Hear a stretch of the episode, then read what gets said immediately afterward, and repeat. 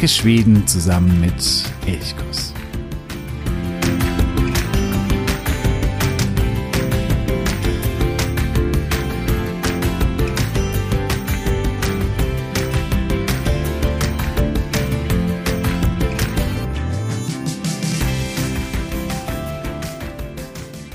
In diesem Sommer war ich in Österschund unterwegs. Österschund ist eine, ja doch relativ große Stadt, die ungefähr in, ja, in der Mitte Schwedens liegt, vielleicht ein bisschen nördlicher der Mitte, am Stur, am großen See. Und dort habe ich eher ein bisschen zufällig ein kleines Naturreservat entdeckt, Ty Sjöarna. Diese Ty Sjöarna sind zwei Seen, zwei Kalkseen, in denen es eben große Kalkablagerungen gibt und es dadurch ja so eine ganz spezielle Stimmung ist, auch die Vegetation ganz speziell ist. Und äh, im Frühjahr und im Herbst ist dieser See oder sind diese beiden Seen auch Paradiese für Vögel, die entweder nach Norden oder dann im Herbst eben wieder Richtung Süden ziehen. Auf Holzstegen kann man äh, quer durch dieses Naturreservat gehen. Man ist wirklich mitten äh, in der Natur, ganz tief drin, hat immer wieder tolle Blicke auf die Seen und ganz viel Zeit für sich, für die Natur. Das sind kaum andere Menschen, obwohl es noch in der Hauptsaison war, war ich da ja nicht alleine, aber ich habe wirklich nur sehr, sehr wenige Menschen gesehen. Und ich bin da aus Österschund, also aus dem Stadtzentrum hinausgewandert. War eine Wanderung von vielleicht 20 Kilometern. Aber ich habe eben ja dieses Naturreservat direkt vom Stadtzentrum aus erlaufen können. Und ja, dieses Tü Thyjöjana Naturreservat ist nur ein kleines Beispiel dafür, wie viel Natur es in Schweden ganz schnell erreichbar gibt. Überall gibt es traumhaft tolle Flecken. Man muss gar nicht die großen Nationalparks ansteuern, sondern oftmals reicht es eben, einfach irgendwo rauszugehen, an einen See, an einen Fluss, in einen Wald, und schon ist man mitten in der schönsten Natur. Ein anderes Beispiel, von dem habe ich schon erzählt, das war, als ich Student in Fornlund war. Dort konnte ich auch immer direkt vom äh, Studentenwohnheim loslaufen, ein paar Minuten eigentlich nur. Und dann bin ich an einen See gekommen und auf diesem See, da konnte man auf so einen kleinen Felsen hinausspringen. Der war so ungefähr ein Meter vom Ufer entfernt. Und hier auf diesem Felsen, da konnte ich immer sitzen. Da gab es so eine kleine Sitzkuhle. Und ich habe hier eigentlich meine ganze Literatur gelesen, solange es noch nicht zu kalt geworden ist. Und saß da im Herbst und habe gelesen. Und mitten im See, während sich der Wald drumherum allmählich herbstlich gefärbt hat. Das war wirklich, ja, ein Traum. Und wie gesagt, solche Orte gibt es massenhaft in Schweden. Ich glaube auch viele, die nach Schweden reisen, machen das vor allen Dingen wegen der Natur. Es gibt wahrscheinlich auch manche, die vielleicht wegen Stockholm oder einer anderen größeren Stadt auch nach Schweden reisen. Aber die meisten, die wollen, glaube ich, schon Natur genießen. Und ja, manchmal ist man da am Anfang auch ein bisschen überfordert, weil man vielleicht sagt, puh, wo gehe ich denn jetzt eigentlich hin? Es gibt hier so viele tolle Orte, so viele wunderschöne Naturerlebnisse. Welche wähle ich denn aus? Und genau darum soll es heute und auch in der nächsten Folge, in der nächsten Woche gehen. Um ganz besondere Orte in Schweden, an denen man eben wunderschöne Naturerlebnisse genießen kann. Und damit begrüße ich dich zu dieser weiteren Folge von Elchkus, dem Podcast für Schweden. Mein Name ist Jo und ich freue mich sehr, dass du auch heute wieder dabei bist.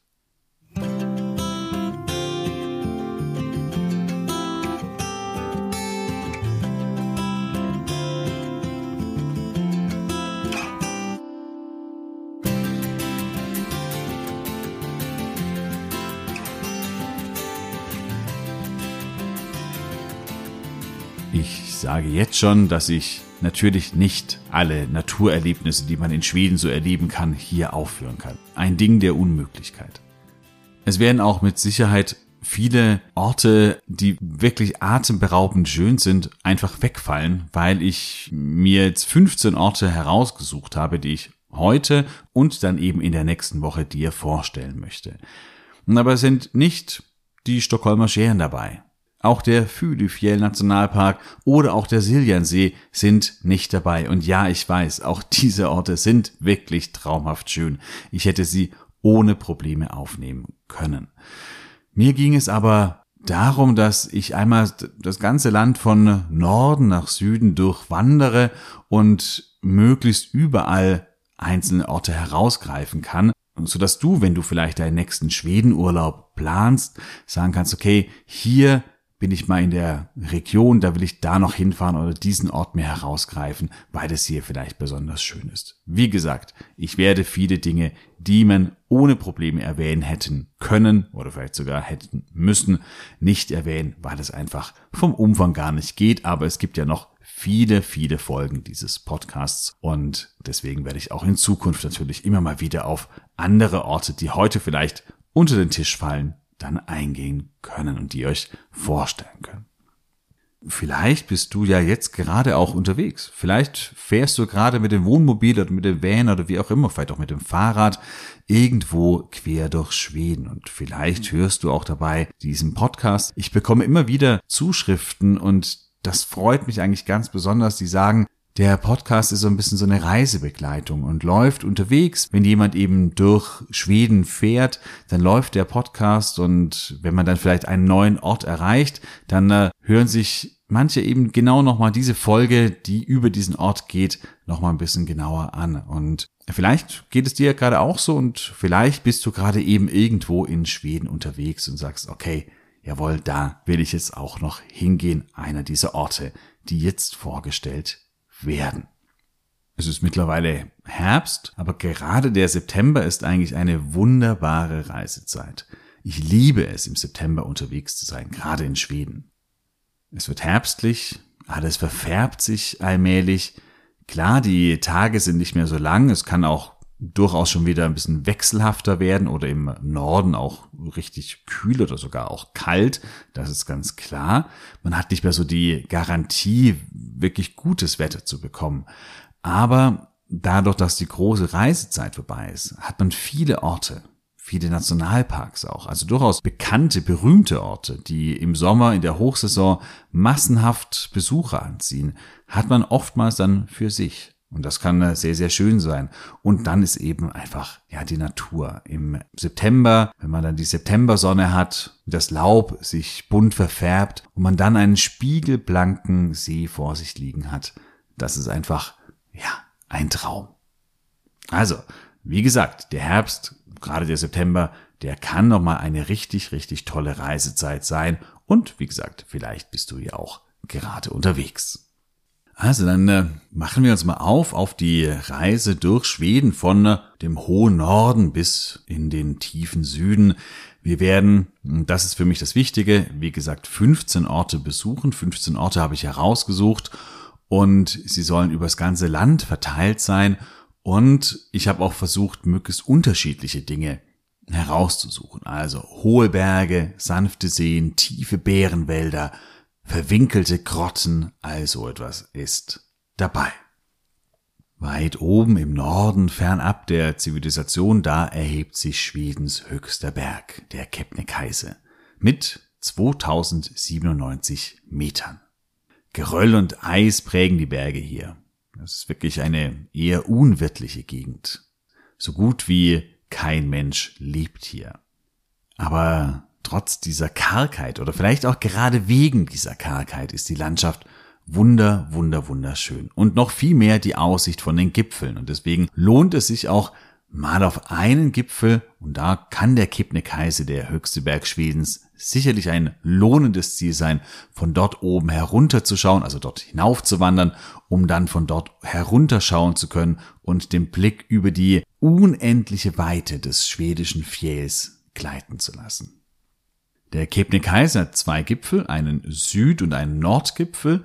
Lange Zeit war die südliche Spitze der höhere Punkt, der ist äh, sehr vergletschert oder war vergletschert, doch die Erderwärmung hat diesem vergletscherten Gipfel sehr stark zugesetzt, so dass er nun niedriger ist als ein nördlicher Gegenpart. Das heißt, mittlerweile ist der nördliche Gipfel der höhere von beiden. Auf welchen du gehst, ist aber gar nicht so entscheidend.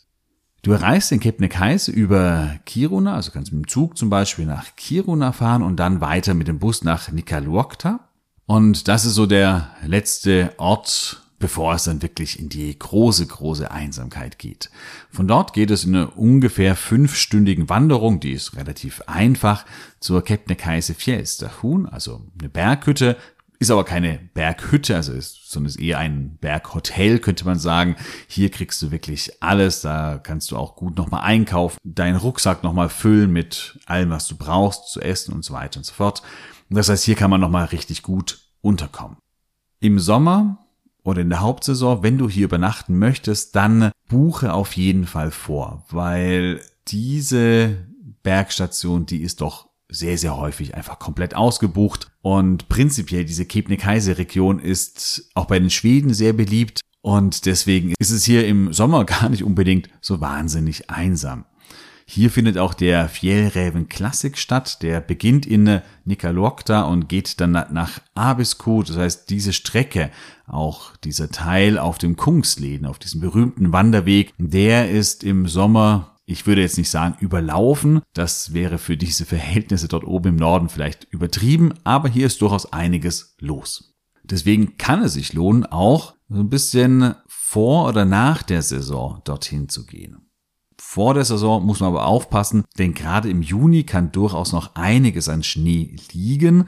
Ich war da einmal, das war Mitte Juni noch vor Mitsommer und da konnte ich einige Wanderwege nicht bewandern, weil die einfach noch unter einer großen oder dicken Schneedecke lagen. Das kann passieren. Und auch nach der Saison, also ab Mitte August, äh, kann es auch mal wunder wunderschön sein. Die Gefahr hier ist eher die, dass dann das Wetter manchmal umschlagen kann und es durchaus eben herbstlich werden kann. Es dann vielleicht auch nicht mehr so schön sein kann. Man kann hier aber, wie ich gerade es vorhin gesagt habe, auch wunder, wunderschöne Herbsttage genießen. Wenn du bei der Kebnekaise Fiesta Huhn übernachten möchtest, aber nicht vorbuchen möchtest, kannst du auch zelten. Das kannst du immer machen, da gibt es eigentlich auch immer Plätze dafür. Und gegen eine kleine Gebühr kannst du dann auch die Küche und die Duschen mitbenutzen. Das heißt, es ist eigentlich relativ angenehm hier zu zelten. Du kannst dir auch Skier im Winter ausleihen, du kannst dir Kletteraausrüstung ausleihen. Also das heißt, hier kriegst du wirklich nochmal alles. Und dann geht es von dort, von der Kebnekaise Fiesta Huhn hinauf auf den Gipfel. Ich würde den Aufstieg auf den Kebnekaise als mittelschwer bezeichnen. Zumindest auf der recht familienfreundlichen Westroute. Es gibt eigentlich kaum ausgesetzte oder wirklich steile, schwierige Passagen. Das heißt, rein technisch gesehen ist die Wanderung auf den Kebnekaise nicht sonderlich schwer. Nichtsdestotrotz solltest du eine gewisse Wandererfahrung eigentlich mitbringen, vor allen Dingen eine Kondition und auch eine Trittsicherheit. Vor allen Dingen die Kondition ist wichtig, denn äh, man ist durchaus hin und zurück acht bis zehn Stunden unterwegs von der Captain Kaiser Felsterhuhn. Das heißt, man braucht eben diese Kondition und es gibt eben auch nicht die Möglichkeit, einfach mal unterwegs mal abzukürzen oder sonst irgendwie. Wenn man da mal unterwegs ist, dann ist man eben unterwegs und dann gibt es da auch nichts anderes, was man irgendwie machen kann oder wo man eben sich ja, eben eine Abkürzung suchen kann. Das geht nicht. Und auch Trittsicherheit ist nicht ganz unwichtig, denn äh, der Marsch über manche Geröllfelder, der erfordert schon auch ein festes Schuhwerk. Das heißt, da gibt es so kleinere Herausforderungen, aber insgesamt ist die Wanderung nicht sonderlich schwer. Und wenn du dann eben oben den Gipfel erreicht hast, dann eröffnet sich dir ein traumhaftes 360 Grad Panorama. Du kannst hier wirklich richtig, richtig weit sehen, denn der Kebnekaise, er überragt eben alle anderen Berge und dir liegen eben diese anderen lappländischen Berge zu Füßen und du stehst jetzt po Sveriges Top, also auf dem Gipfel Schwedens. Und hier kann man stehen, die Aussicht genießen und auch die Zeit so ein bisschen vergessen. Du kannst dir auch prinzipiell Zeit lassen. Das ist das Schöne, wenn du gerade im Sommer in äh, Lappland wandern bist, denn du wirst nie die Angst haben müssen, oh, die einbrechende Dunkelheit könnte mir irgendwie einen Strich durch die Rechnung machen, denn äh, im Sommer geht die Sonne hier oben eben nicht mehr unter. Also vor allen Dingen eben so Mitte, Ende Juni oder auch im Juli, da hast du die Mitternachtssonne und es wird nicht dunkel. Vielleicht ein bisschen dämmerig, aber mehr eben nicht. Selbst wenn du also mitten in der Nacht zur Fjästerhuhn zurückkehrst, geht das immer, du wirst immer etwas sehen, wo du hintrittst und das ist auch etwas Schönes, du kannst dir die Zeit lassen. Die beste Zeit auf den Kebnekaise zu wandern ist sicherlich eben die Hauptsaison von Ende Juni bis Ende August, was ich so gesagt habe. September auf jeden Fall auch noch möglich. Da sollte man aber auf jeden Fall das Wetter gut davor im Blick haben. Da sollte man grundsätzlich immer, wenn man im Fjell wandern ist, das kann auch schnell umschlagen. Das heißt, schau dir die Wetterprognose genau an. Hm, gerade im September, im Herbst ist es doppelt wichtig. Ja, bleiben wir noch ein bisschen im äh, Fjell, in äh, diesem wunderschönen schwedischen, lappländischen Fjell, in dem ich es wirklich, ja, deswegen auch so wahnsinnig toll finde, weil man eben da diese Weite genießen kann. Anders als beispielsweise in, in den Alpen, wo es oft sehr, sehr tief eingeschnittene Täler gibt, hat man hier eben oft eine unglaubliche Weite und durchaus auch steile Berge, das gibt es schon, aber die Täler sind häufig eben weiter, breiter und dadurch ja, kann man den Blick auch viel weiter schweifen lassen und ich persönlich mag das wahnsinnig.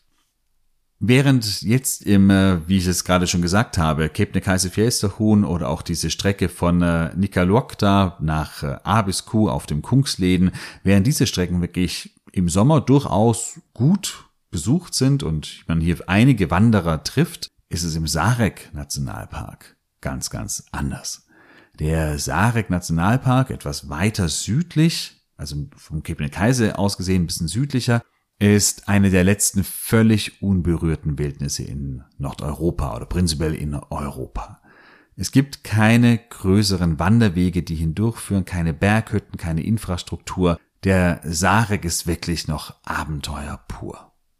Wenn du in den Sare gehst, da solltest du auf jeden Fall wandererfahren sein, am besten auch vielleicht einen Guide mitnehmen, denn ja, man sollte sich hier auskennen und nicht irgendwie auf eigene Faust und waghalsig irgendetwas machen und dann steht man plötzlich da mitten in der Wildnis und es ist sehr, sehr, sehr weit weg bis zur nächsten Zivilisation. Am südlichen Rand des Nationalparks, dort erhebt sich die Schärfe Klippan. Und von dieser Klippe, ein Felsvorsprung, hat man äh, vielleicht den äh, schönsten Blick in ganz Schweden. Den Blick über das Rapadalen dieser Blick oder diese Fotos von dort, die sieht man auch ganz, ganz häufig bei Visit Sweden oder wo auch immer. Wenn man tolle, spektakuläre Bilder haben möchte, dann äh, geht man auf die Skärfeklippern im äh, südlichen Sarek und schaut hinunter auf das Rapadalen. Das ist eben nicht nur ein Fluss, sondern es ist ein Flussdelta, das sich hier so meandernd durch diese lappländische Landschaft schlängelt. Auf der anderen Seite erhebt sie dann steil wieder ein anderer Berg und ja, das ist wirklich Wildromantik pur, ein atemberaubender Blick, absoluter Traum. Und das Schöne daran, dieser traumhafte Ausblick ist für Sarek-Verhältnisse relativ leicht zu erreichen. Betonung liegt auf relativ. Wenn man zum Beispiel in das Herz des Sarek rein möchte, da muss man wirklich lange unterwegs sein, mehrere Tageswanderungen am Stück verbringen zur Querverklippern, da kommst du von der letzten Wanderhütte oder von der letzten SDF-Hütte, die noch sozusagen außerhalb des Sarek liegt, die direkt an der Südgrenze des Sarek liegt, die Akzehütte. Von dort kommst du relativ leicht eben auf diesen Felsvorsprung. Es sind ungefähr acht Kilometer und das kann man also in einer guten Tageswanderung von der Akzehütte aus unternehmen. Das Problem ist, dass die Aktiehütte, in der man dann übernachten und auch etwas essen kann, dass sie selbst eben auch relativ abseits liegt. Denn du brauchst ungefähr zwei Tagesetappen, entweder von Quickjok oder von Salto Luokta. Da kommst du in ungefähr, ja, zwei Tagesetappen hin und dann eben noch eine Tagesetappe, um auf die Schärfe-Klippern zu kommen. Das heißt, man ist schon ein paar Tage unterwegs, wird dann aber mit dem, ich würde sagen, schönsten Ausblick in ganz Schweden belohnt. So verlassen wir mal die wirklich große Einsamkeit und wir wandern ein bisschen weiter in den Süden. Ich habe vorhin schon Östersund als Zielort erwähnt. Östersund an sich ist ein guter Ausgangspunkt für auch für Wanderungen oder für Mountainbike-Touren, Skitouren im Fjell.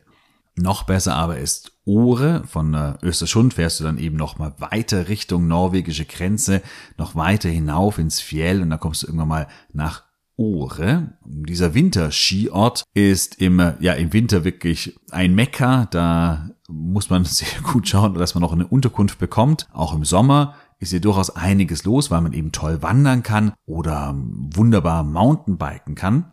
Und wenn du noch etwas weiter von Ore Richtung norwegische Grenze gehst, dann kommst du, da muss man nicht mehr weit fahren, dann kommst du an den Tenforschen. Und dieser Wasserfall, Tenforsch, der ist auch eine ganz große Attraktion, eine große Empfehlung. Hier stürzt der Ore Elven beim Übergang vom See Tenhön in den Östranuren 37 Meter in die Tiefe. Auf ungefähr 60 Meter Breite strömen die Wassermassen da eben den Tenfosch hinab. 60 Meter breit, 37 Meter hoch. Damit ist der Wasserfall der größte in ganz Schweden, wenngleich auch nicht der höchste. Der höchste, das ist der Nypecher in äh, Dalarna im äh, Fydefjell, der hat 93 Meter Höhe, aber eben von den Wassermassen her ist es einfach der mächtigste Wasserfall, der Tenforschen. Ja, 37 Meter, das ist für einen Wasserfall eigentlich gar nicht so unglaublich groß. Aber beim Tenforschen ist es eben so faszinierend, weil er eben so wild ist, weil er so große Wassermassen da hinabstürzen lässt und dadurch ist er wahnsinnig imposant. Vor allen Dingen im Frühjahr, weil da das ganze Schmelzwasser von den Bergen hinunterkommt und dann schwillt dieser Fluss nochmal an und damit natürlich auch der Wasserfall, der wird ein richtiges tosendes Ungetüm. Oder auch im Winter. Warum auch nicht im Winter, wenn man vielleicht sowieso in Ore Skifahren ist? Dann äh, lohnt sich da vielleicht auch mal ein Ausflug an den Tentforschen, wenn dann weite Teile dieses Wasserfalles ja von einer majestätischen Eisfront bedeckt werden. Auch das ist, gerade wer auch gerne fotografiert, dann ein ganz besonderes Ziel. Und das Schöne, anders als der Sarek Nationalpark, der Ten-Forschen, der ist wirklich leicht erreichbar. Man kann mit dem Auto direkt auf den Wanderparkplatz fahren und dann muss man noch, ich weiß nicht, 200 Meter, 300 Meter noch laufen und dann ist man schon da. Es gibt auch für Rollstuhlfahrer eine, eine Rampe oder ein, ein Weg, der wirklich Rollstuhl geeignet ist. Das heißt, der Ten-Forschen, der ist leicht erreichbar, gut zugänglich und dadurch natürlich auch ein beliebtes Ausflugsziel. In sonnigen, warmen Sommertagen, da tummeln sich hier wirklich sehr, sehr viele. Deswegen lohnt es sich manchmal vielleicht die Zeiten zu nehmen, wo viele noch schlummern, in ihren Betten schlummern, dass man da hier früh morgens da ist oder auch spät abends. Oder eben, jetzt komme ich wieder auf den September, so im September, Oktober, neben der Hauptsaison, da kann das dann auch wunder, wunderbar sein, weil sich die Natur verändert hier, ist herbstlich, wird vielleicht manchmal so ein Nebel noch früh morgens über den Seen liegt. Und gerade hier kann das eine große Empfehlung sein, nicht in der Hauptsaison da zu sein, sondern zu anderen Zeitpunkten. Wenn du auf Wasserfälle stehst und dann schon in dieser Ecke bist, dann kannst du einfach das Tal ein bisschen weiter Richtung äh, Österschund fahren und du wirst früher oder später am Ristafall vorbeikommen. Der ist ein paar Kilometer südöstlich von Ode gelegen. Auch dieser Wasserfall ist imposant, beeindruckend, vielleicht nicht ganz so wie der Tenforschen, aber trotzdem sehr, sehr beeindruckend und wahrscheinlich oder vielleicht erinnert dich dieser Wasserfall auch an etwas.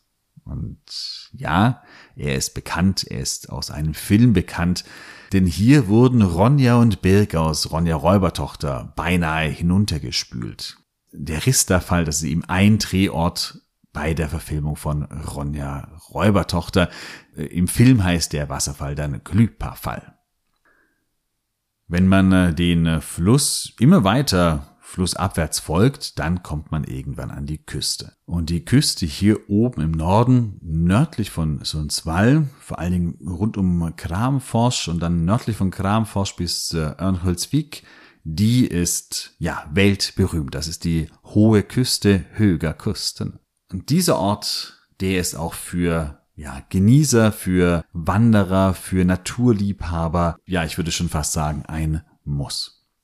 Die hohe Küste, die hat daher ihren Namen, da hier die skandinavische Landhebung besonders deutlich oder besonders sichtbar irgendwie wirkte. Vor ungefähr 10.000 Jahren, also am Ende der Eiszeit, da lag ein großer Teil von Schweden, also zumindest von Nord- und von Mittelschweden, noch unter einem riesigen Gletscher. Da war nichts besiedelt, sondern es war einfach nur Eis. Und dieser Gletscher, der drückte die Landmasse darunter mit seinem massiven Gewicht nach unten. Als sie dann vor ungefähr 8000 Jahren das Inlandseis zurückzog, lag noch ein, ja, mehr oder weniger die gesamte heutige Küste des mittleren nördlichen Schwedens und Finnlands noch unter Wasser. Das heißt, das war jetzt alles Meeresboden. Das, was wir heute als Küste wahrnehmen, das war früher alles Meeresboden. Beispielsweise auch dort, wo Sundsvall heute steht, das war eben vor 8000 Jahren noch unter Wasser. Jetzt aber fehlte das Gewicht dieser massiven Gletscher und das Land konnte sich nach und nach anheben. Das macht es bis heute noch. Heute noch in einem ganz, ganz langsamen Tempo, nur ein paar Millimeter in einem Jahrzehnt. Aber es gab auch schon andere Zeiten, da war es, ging es durchaus schneller, ein paar Zentimeter pro Jahr. Und diese skandinavische Landhebung, die ist, glaube ich, nirgends so eindrucksvoll wie an der hohen Küste der Höger Küsten. Noch in fast 300 Metern Höhe stößt man hier auf Klippen und Felsen, die während der letzten Eiszeit eben unter Wasser lagen. Da merkt man, wie stark sie die Küste hier angehoben hat. Über 300 Meter. Das ist eben ein Grund, weshalb die hohe Küste hier eben südlich von Örnsköldsvik seit dem Jahr 2000 zum UNESCO Naturwelterbe zählt. Die Natur hier ist einfach ja, einzigartig und fantastisch. Es gibt hohe Klippen, Hügel mit herrlichen Aussichten über Wälder und das Meer. Es gibt viele vorgelagerte Schereninseln. Das heißt, man kann hier auch toll paddeln. Wer gerne mit dem Kajak unterwegs ist, kann hier wunder, wunderschön paddeln. Es gibt Schluchten. Es gibt uralte Wälder. Vor allen Dingen der Nationalpark Skü, des Skogen, der ist eine große Empfehlung mit eben einer der berühmtesten Schluchten vielleicht in ganz Schweden und man kann eben hier relativ weit nach oben wandern und kann dann traumhafte Aussichten von dort oben genießen. Auch ein Abstecher auf die Insel Ulvöhne kann sehr lohnenswert sein. Das heißt, es gibt hier wirklich ganz, ganz viele tolle Dinge zum Wandern, zum Mountainbiken, mit dem Kajak äh, unterwegs zu sein oder einfach nur manchmal da zu sitzen, den Blick schweifen zu lassen und zu genießen. Die hohe Küste, einer der schönsten Orte in Schweden, würde ich mal sagen, überhaupt. Während die hohe Küste wahnsinnig bekannt ist und vielen ein Begriff ist, ist das Mjellodalen gar nicht allzu weit von der hohen Küste entfernt, ein paar Kilometer nördlich von Sundsvall, ist das Mjellodalen überhaupt nicht bekannt. Und es ist ein kleiner Fluss, aber hat eine ganz, ganz besondere Natur. Es ist eine richtige Naturperle. Dieser Fluss Miel-O, der schlängelt sich wirklich in äh, weiten äh, Schlaufen durch die einsamen Landschaften von Ongermannland und dann auch von Medelport, wo er dann eben ins Meer mündet. Im Lauf der Jahrhunderte und der Jahrtausende hat sich der Fluss wirklich ganz tief in den weichen Untergrund gegraben. Es ist ein sehr, sehr weicher Boden und dadurch konnte sich der Fluss dort toll hineingraben und jetzt fließt er eben völlig unbebaut in unzähligen Schlaufen, manchmal wirklich ganz tief eingegraben Richtung Meer. Er mündet nicht selbst ins Meer, sondern kurz vor der Mündung, da vereinigt er sich mit dem Indalselven und dann strömt er eben ins Meer. Und dieses kleine, tiefe Tal kannst du auf unzähligen Wanderwegen entdecken. Da gibt es mehrere. Es gibt auch viele Orte für Angler, die hier glücklich werden können und aber auch Biologen, Geologen, Vogelbeobachter oder auch Pilzbegeisterte. Das Mjell-Odalen beherbergt über 100 bedrohte Tier- und Pflanzenarten und erst vor wenigen Jahren wurde hier eine neue Pilzart entdeckt, die man davor noch gar nicht gekannt hatte und die es eben nur hier gibt. Das heißt, von der Flora ist dieses Mjell-Odalen wirklich etwas Besonderes. Eben eine kleine Perle und eben gar nicht so bekannt und dadurch auch überhaupt nicht überlaufen. Wenn wir weiter Richtung Süden wandern, kommen wir nach Dalarna. Und Dalarna ist eine Region, da ist die Natur überall traumhaft schön und wunderwunderschön. Ich möchte dir erstmal einen Ort vorstellen, den es gar nicht mehr so lange geben wird. Deswegen habe ich ihn hier auch aufgenommen. Das ist der Bärenpark oder der Wildtierpark Grönklitt bei Urscha im äh, ja, nördlichen, nordöstlichen Dalarna das ist in der Nähe von Mura, da muss man noch ein bisschen weiter in die Wälder fahren, dann kommt man eben nach Urscha und in Urscha gibt es den Grönklitt Björn Park oder er hieß früher Björnpark, also der Bärenpark. Mittlerweile heißt er Raubtierpark, denn es gibt nicht nur Bären. Ja, warum äh, stelle ich einen Park vor, wo es doch hier um die Natur gehen soll? Und ja, klar, in einem Park, da hat der Mensch immer sehr starken Eingriff genommen. Und natürlich wäre es auch schöner, Bären in der freien Natur zu erleben und zu beobachten. Da gibt es auch Möglichkeiten. Es gibt manche so kleine Lodges, wo man äh, in kleinen Holzkabuffs, sage ich mal, im Wald draußen äh, die Nacht verbringen kann oder die, die frühen Morgenstunden verbringen kann und da vielleicht mit Glück einen Bären beobachten kann. Aber dazu braucht man Geduld, man muss auch einiges auf sich nehmen und man kann eben auch Pech haben und keinen Bären zu Gesicht bekommen.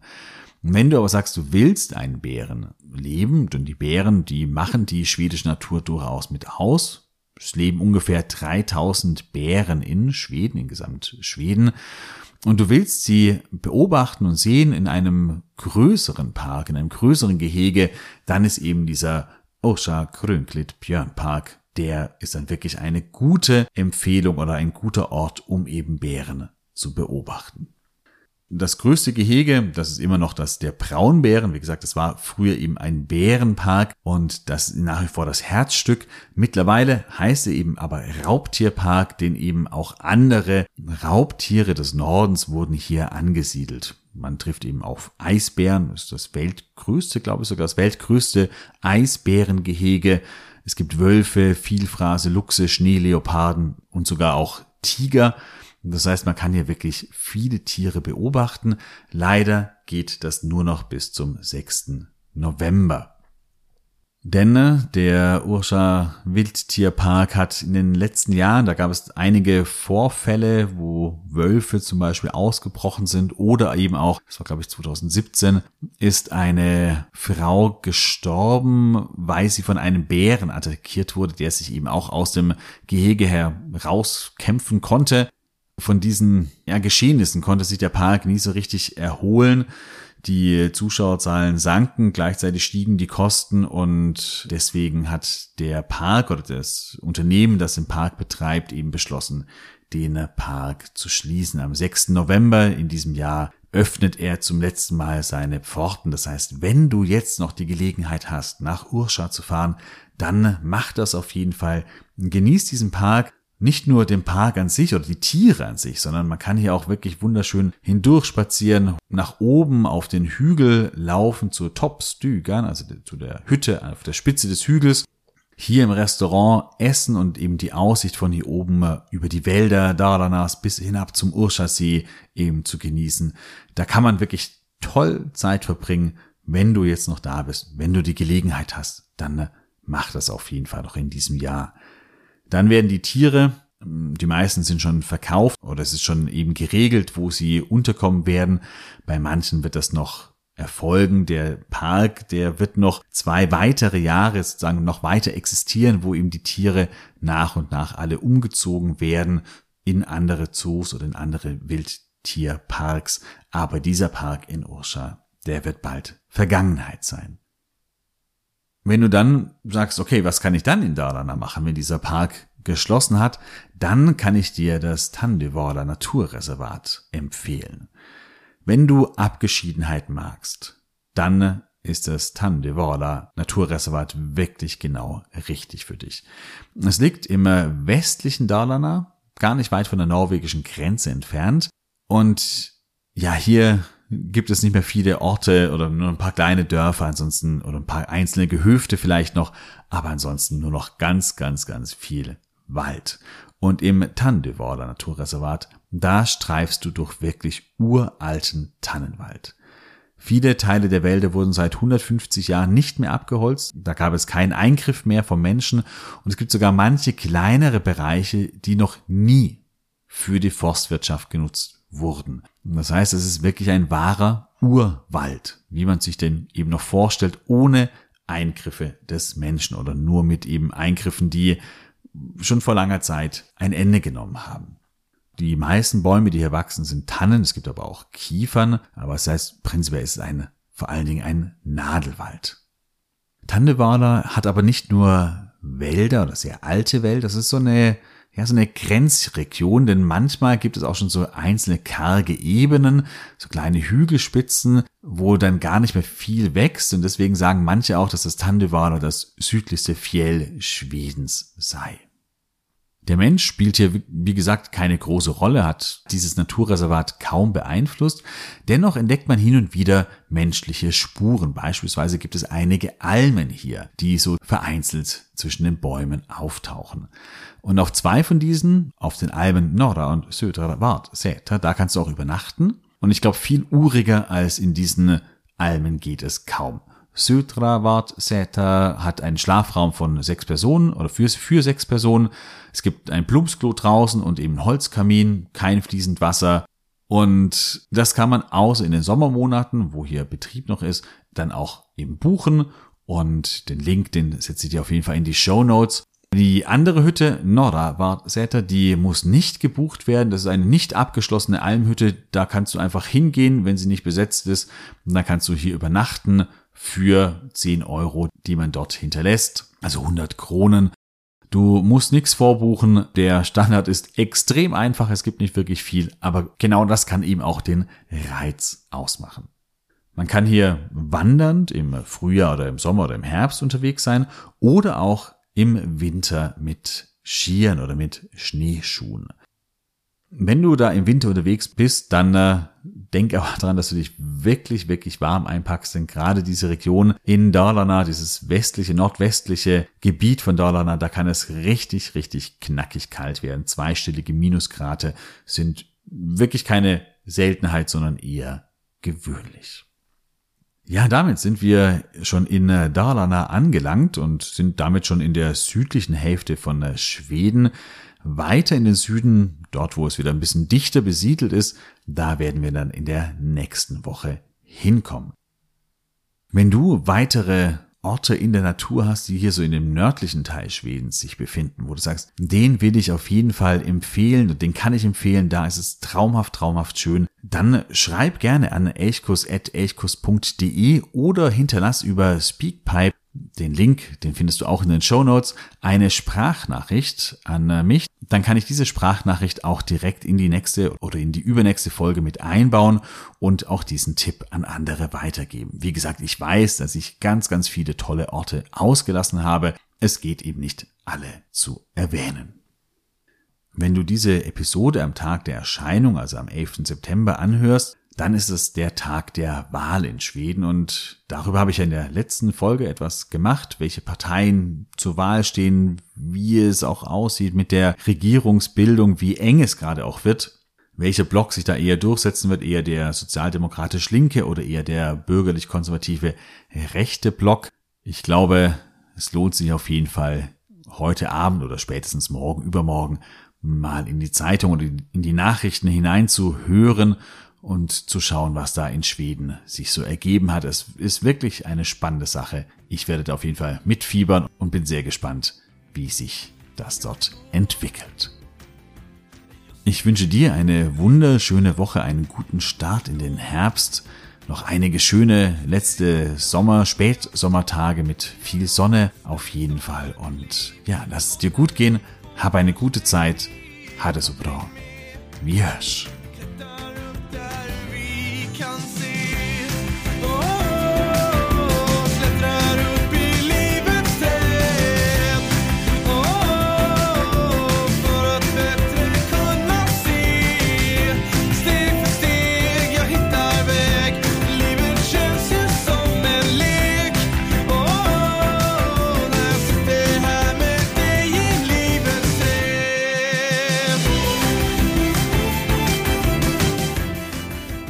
Elchkuss, der Podcast für Schweden.